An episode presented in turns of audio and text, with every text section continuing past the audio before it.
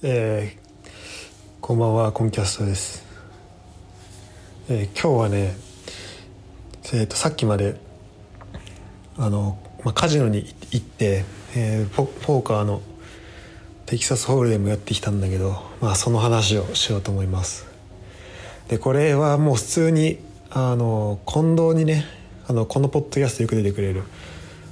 近藤に話すつもりで話すんでちょっとなんだろう。専門用語とかそういうのがちょっと出てくるかもしれないんでちょっとあのポーカーあんま興味ない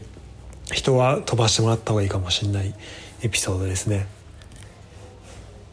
ただまあどんなことが起きたかっていうのが、まあ、なんとなくわかるかもしれないんで、えー、まあそれでもいいよって人は聞いてあのなんとなく何が起きたかなってことを、えー、想像しながら、えー、聞いてもらえればいいかなと思うんだけどまずねあの、まあ、今回そのポーカー、まあ、さっき終わったんだけど、まあ、これはね一言で言うと、まあ、戦略負けという感じですね。そしてまあちょっとこの経験値も足りなかったというかちょっといろいろちょっと準備がね甘かったなっていうのがあったんだけど、まあ、まず今いる町があのデュースブルクっていうボンからね電車で1時間半ぐらいかな？で行けるところででそこでまあポーカーやろうと思ってあの、まあ、そこにちょっと大きい結構ドイツで一番大きいカジノがあるって聞いてたから、まあ、じゃあそこに行こうかなと思って行ったんだけど、まあ、一応ねちゃんとこう準備をしなきゃなと思ってあの前日にあの、まあ、行ってさ空いてないとか言ったらもう。まあ、コロナだし、まあ、そういうのもありえるかなと思って電話もちゃんとしてしたらあの夜7時からそのポーカーのテキサスホールデムっていう、まあ、俺が入りたかったセッションがあるから、まあ、それにあのありますよって話を聞いたんで聞いたんでね。でそのじゃあまあ空いてんだったら、ね、7時にスタートするんだったら、うん、結構長いことやっちゃったら、まあ、終電とかもなくなるかなと思って。それで、まあ、ホテルも取ってでしかもホテルもねもうあのカジノから徒歩30秒ぐらいのところにあるホテルも真隣のやつを取って準備万端にしていったわけよ。で、まあ、電車今日ね、えーまあ、お昼過ぎぐらいに電車乗ってで、まあ、こっち来る最中もまあちょっとそのなんだろうポーカーのあの本ちょっと読んだりとかして、まあ、ちょっとこう意識を高めつつ行ってたわけですよ。それで、まあ、まずねあの、まあ、ついてでこのデュースド、えー、とデュースブルグかってところにまあ来たことなかったから、まあ、ちょっとそのホテル行くまでのねあのホテルにチェックインするまでの間まあ、街どんな感じかなっての見たら、まあ、なんかカジノも、えーとね、そこ以外にもなんかちょっとあるっぽくてまあでもそこは多分テキサスホールデムとかない、まあ、全部自動のマシンのやつしかないんだけど結構なんかその俺が今住んでる場所と違うこの街の感じ、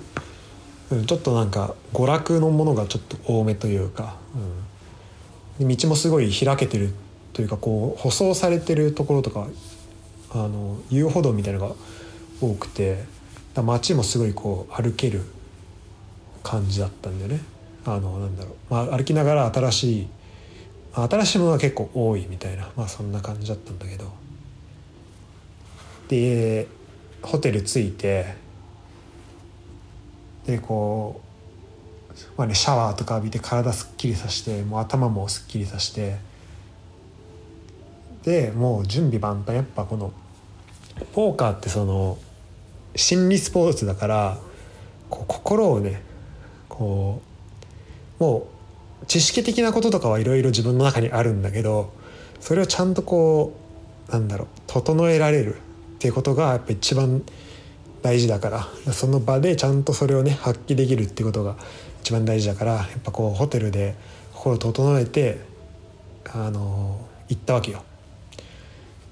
でただあのお腹もねすかしちゃいけないと思ってでそのホテルあカジノの横のところが何だろうな。まあそのショッピングモールみたいになっててだからレストランとかも普通にあってでそこでちょっとご飯食べてからよしじゃあカジノ行こうと思ってまず着いたわけよ。でそうするとまあクロークみたいなのもあってクロークにそのジャケット預けてでそこその後にあのまあ入場チケットを買うんでね。入場チケットが5ユーロとかでで入ってこの登録みたいなのをしてもらおうと思ったんだけどあのその、ね、受付の人にあの「パスポートをください」みたいな言われて。で俺はそのじゃあ ID を求められてるのかなと思ってその自分が持ってるパスポートじゃないなんか身分証があるからそれを渡したんでねそしたら「いやこれじゃなくてあのパスポートをください」っていうふうに言われてで「いやえなんでパスポートがいるんですか?」って言ったらそのカジノのあの初めてだとしたらその初めての登録にはパスポートが必要だからだからあのパスポートがないとダメだよって言われてで俺パスポート持ってきてなかったんでねでやばいと思って「えマジ?」みたいな顔しあのこと聞いたらもうすごい申し訳なさそうな顔で「まあ、そうもうダメなの?」ってなっていやもうホテルも取ってもうめちゃめちゃ準備万端できてで腹ごしらえもしてあのねいろいろ準備してていやこれパスポート持ってきてなかったで終わるんかと思ってマジかと思ってじゃあもう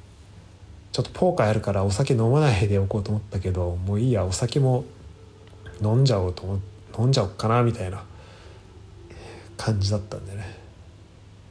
でこれが別に戦略的にミスったわけじゃなくてあのその後ねホテル帰っていやマジでアホなことしてんなと思ってでそのバッグの中見たらなんかすごい奇跡的にあのパスポート入ってて、まあ、そんな管理の仕方がまず良くないんだけどでそそれを見つけてもうその時点でテンション上がるわけよね。だってまだ8時ぐらいだったわけだからその時その時に。で8時でポーカーやりに来てじゃあこっから明日まで何すんの？みたいな。でそこのねホテル取ったのも次の日のカジノが4時ぐらいまで空いてるからだからその、まあ、4時ぐらいまでねいたらどうしよういたらもう絶対あの帰れないから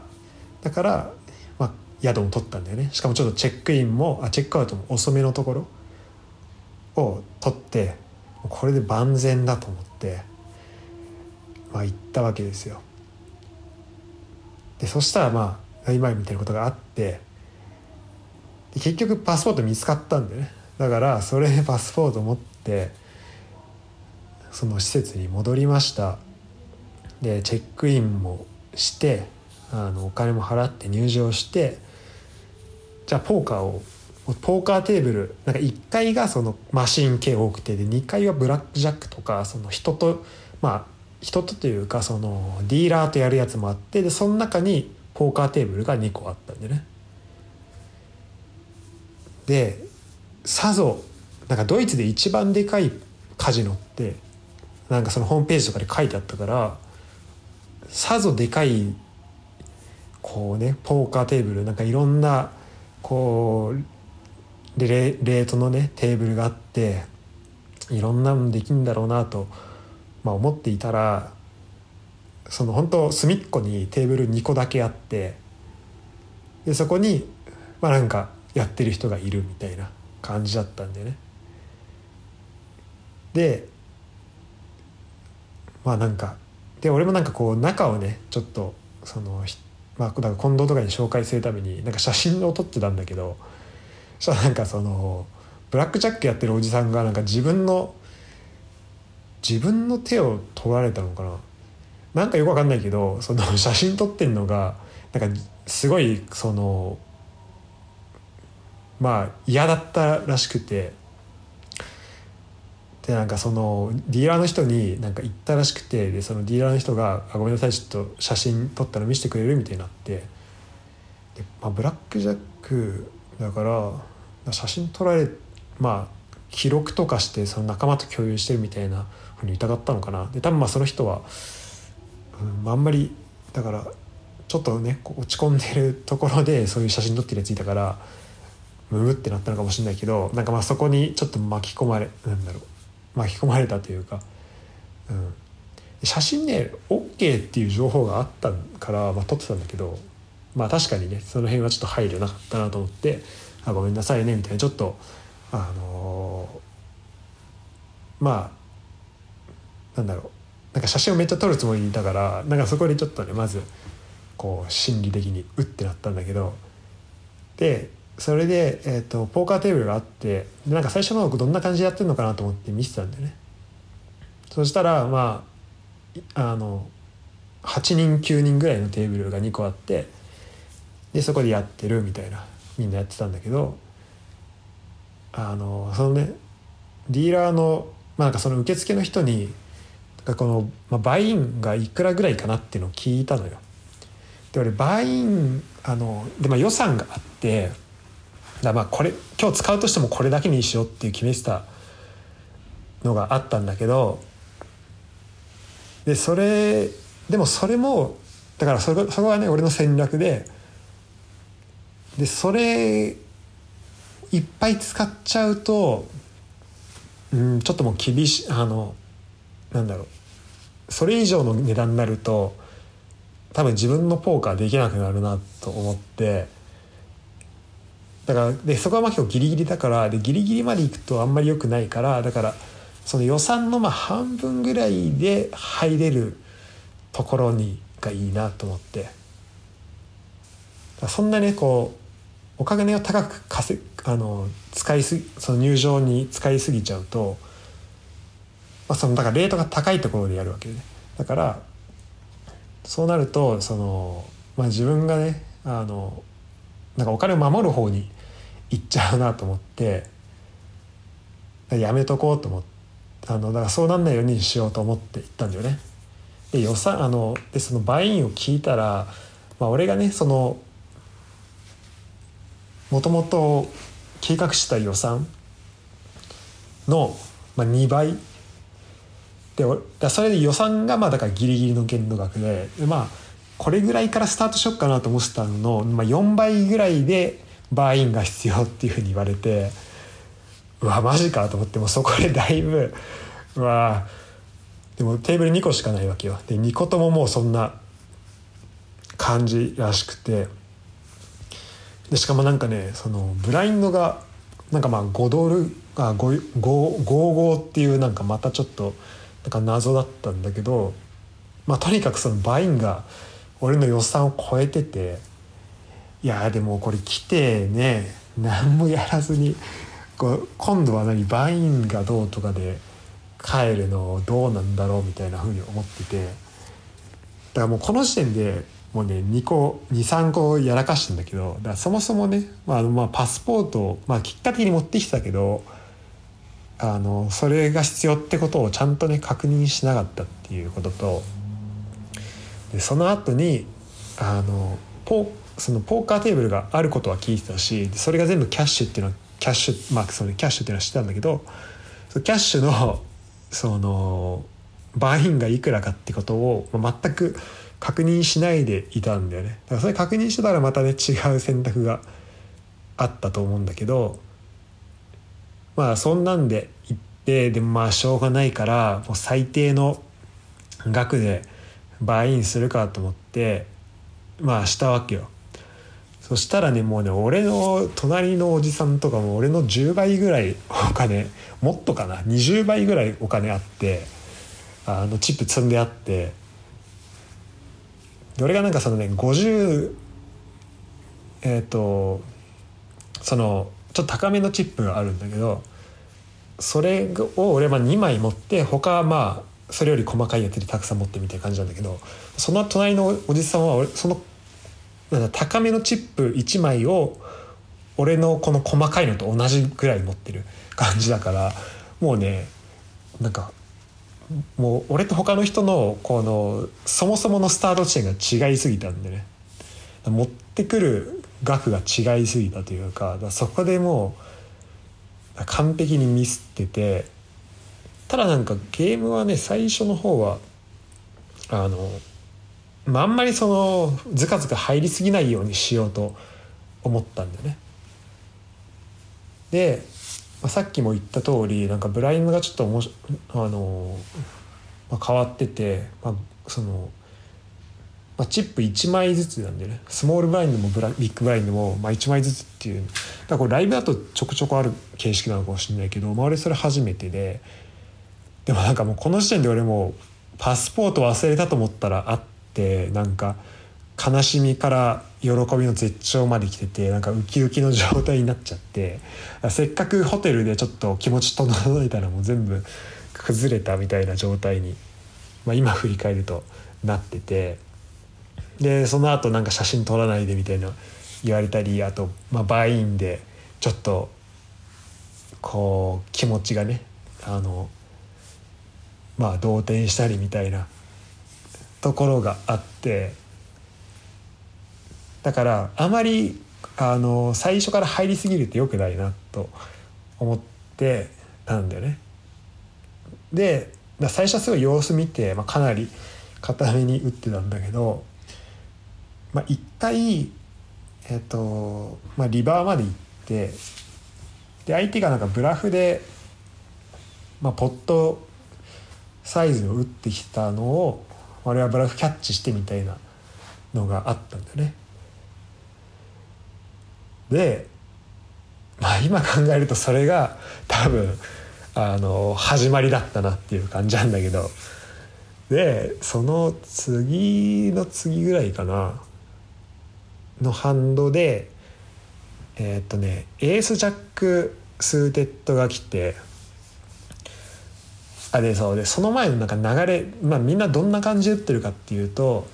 まあ、みんなお金あるんだけどなんか基本的にリンプで入るんだよね。だからなんだろう。スモールブラインドビッグブラインド1枚ずつ出てで3人あのアンダーズガンから2人1枚ずつ出してで下手したらまあ5人目も加わって5人テーブルみたいなことも多いし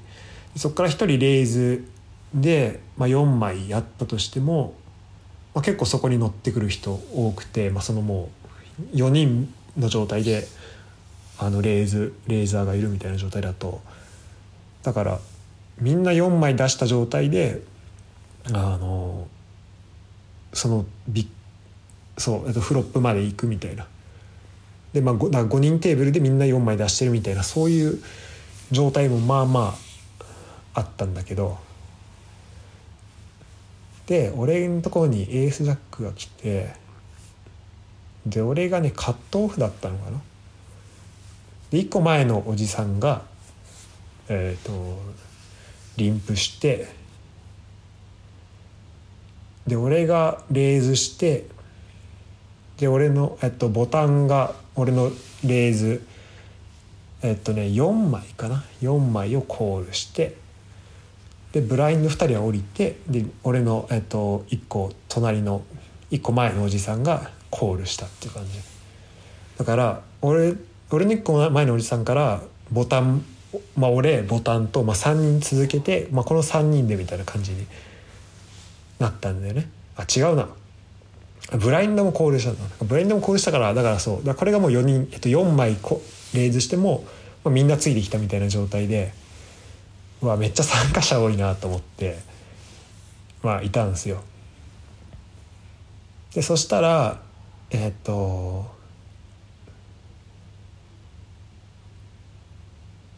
そつその後にえっ、とフロップが78ジャックって出て。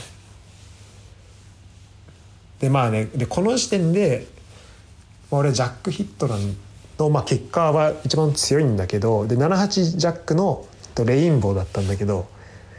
まあ、強いんだけどなんだろうな。まあ、この5人いるから全然あの10ナイン絶対いるなと、まあ、この時点では思ってたんだよね、まあ、ちょっとネタバレになってるけどもこの時点で。でこの時点では思ってて。でで俺までまあチェックで回るわけよ。で俺これまあ5人いてベッドまあねあの死ベッドしてもいいかもしんないけどうんなんかしょうがないなってってなっちゃってて、まあ、そこはだからうん。でまあ俺もチェックしたんだよね。でそしたら俺の1個後ろのやつがベッドしてえー、とだからボタンがベッドしてでブラインドが降りてで俺の隣の右隣のおじさんがコールして俺もコールするみたいな。感じで。で次は、えっと、3のまたねあの4枚3のまたレインボー。だからもう4枚とも全部違うみたいな状態になって。で隣のおじさんがあのまあオールインじゃないけど、まあ、俺にとってだそのおじさんにとってはもうなんかえっとね多分ねハーフポットぐらいだったのかな。でも俺的にはもうこれもうコールしたらうん、てかもう俺の時点で俺の中でもうその時点で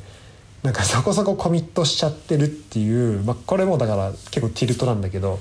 そういうモードになっててでもこれやるとしたらもうここでコールするとしたらもうオールインしないしないと、まあ、意味ないかなっていうぐらいのこのスタックだったんでね。でまあだからそもそもキャッシュゲームでそんなスタなんかトーナメントみたいに考えてること自体がちょっとやばいんだけどまあそう思っててだからオールインをしたわけよ。でボタンは降りてでそのおじさんはまあコールしてでも出てきたのがえっ、ー、と9.9だからまあ5人いたら絶対いるだろうなと思ってたんだけど、まあ、それいますよねってなってで、まあ、オールインえっ、とねああごめんえっ、とねそう。おじさんはそうだそのおじさんはその時は俺よりスタック少なかったのか。だから俺のところになんか3枚だけ残ってて。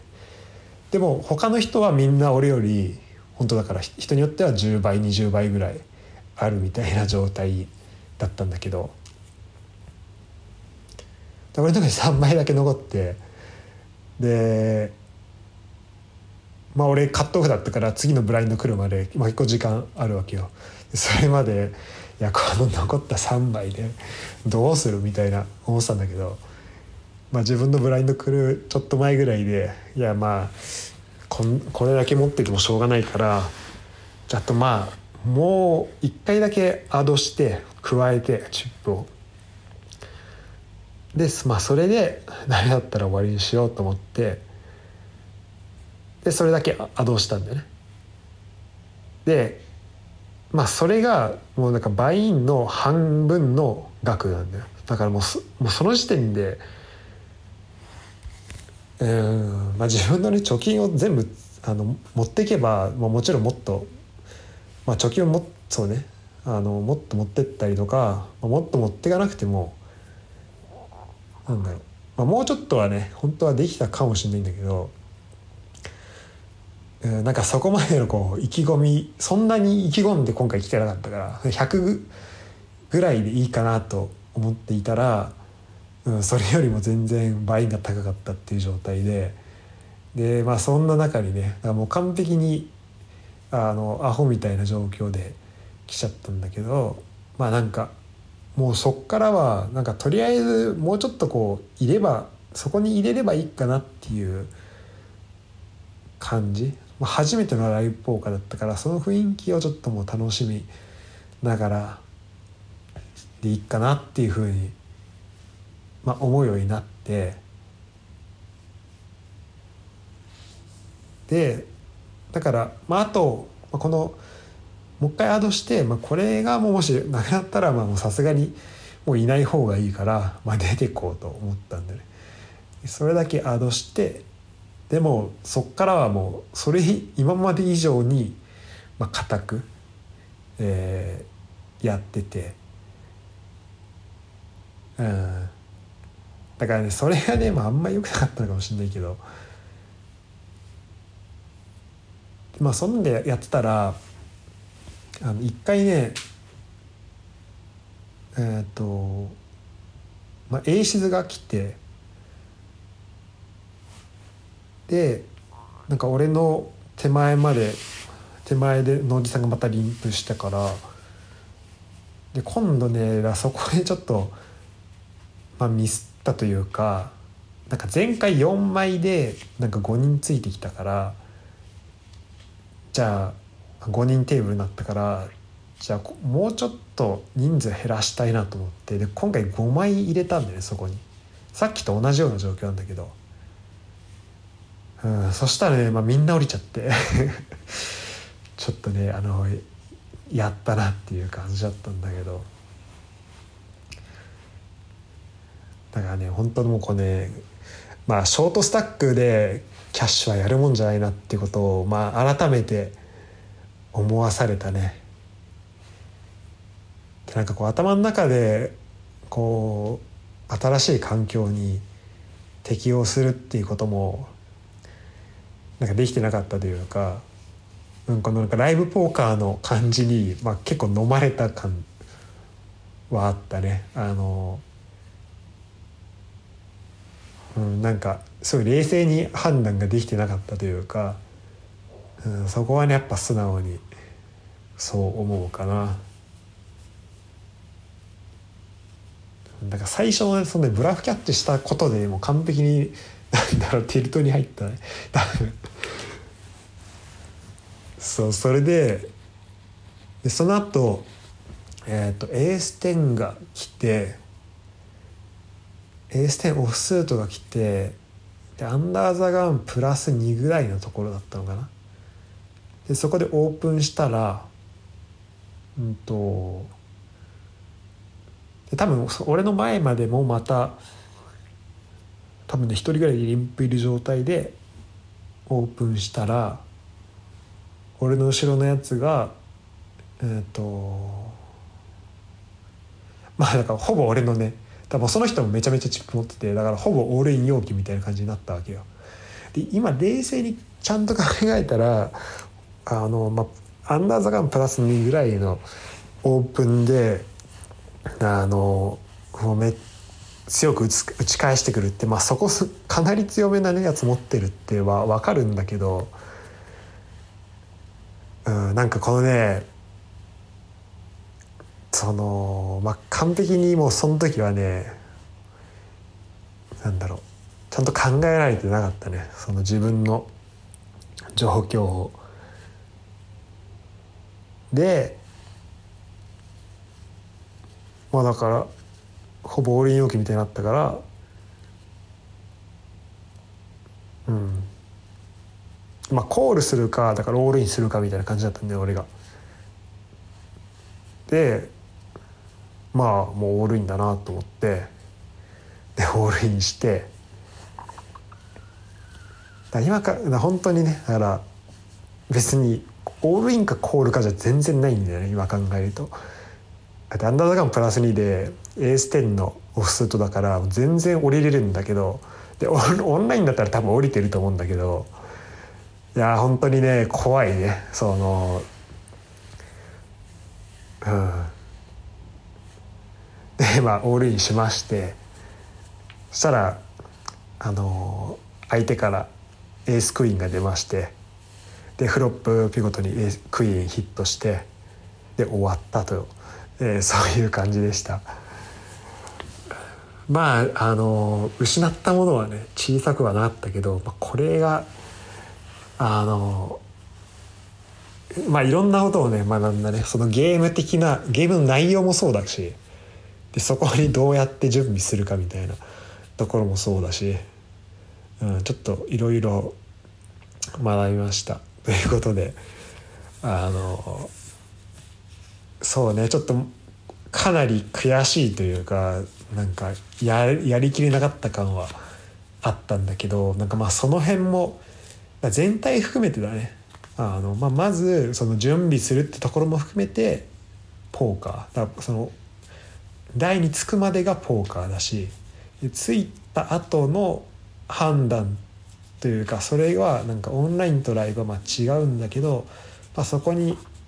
適用できてなかったっていうところも含めて、えー、まあこれが実力なのかなっていう感じですね。いやでもちょっとあのね日本のアミューズメントポーカーやっぱりこれ、まあ、一回ねあのライブでやれたってことはやっぱでかいなと思ってて、うん、なんとなくのこう雰囲気も分かったし、うん、これもまあそうねあのとれでも来てよかったなとは思いました。ちょっとねまああのもうちょっとこう自分の予算に合うところのやつがないかっていうのをちょっと探そうと思います。でねそう。そのジュースあのジュースブルクの今いるところのねカジノ場が、まあ、でかめではあるんだけどやっぱそんな大きくないんだよね。だからちょっとなんかそこにやられた感もちょっと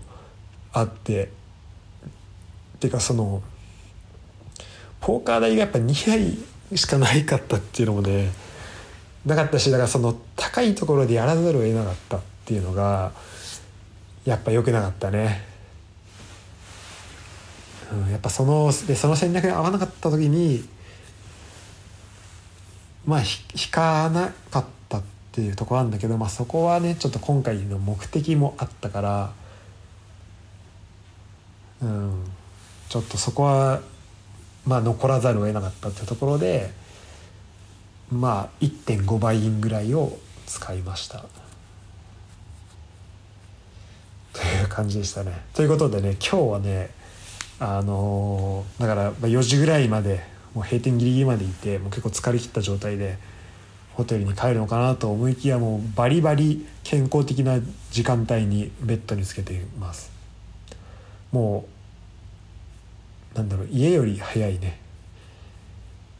まあこれがねあのいい休みだったいいこのまあちょっとこのこの1週間学会で結構疲れてたってこともあったんでそこでまあいい休憩になれたっていうことだと思って、えー、でまあ、今回の反省は大いに生かしながらあの次回、まあ、どっかでねまたできればなと思ってます。ということで、えー、まああまり全然この華々しさはないんだけど、はい、そんな、初ライブポーカーでした。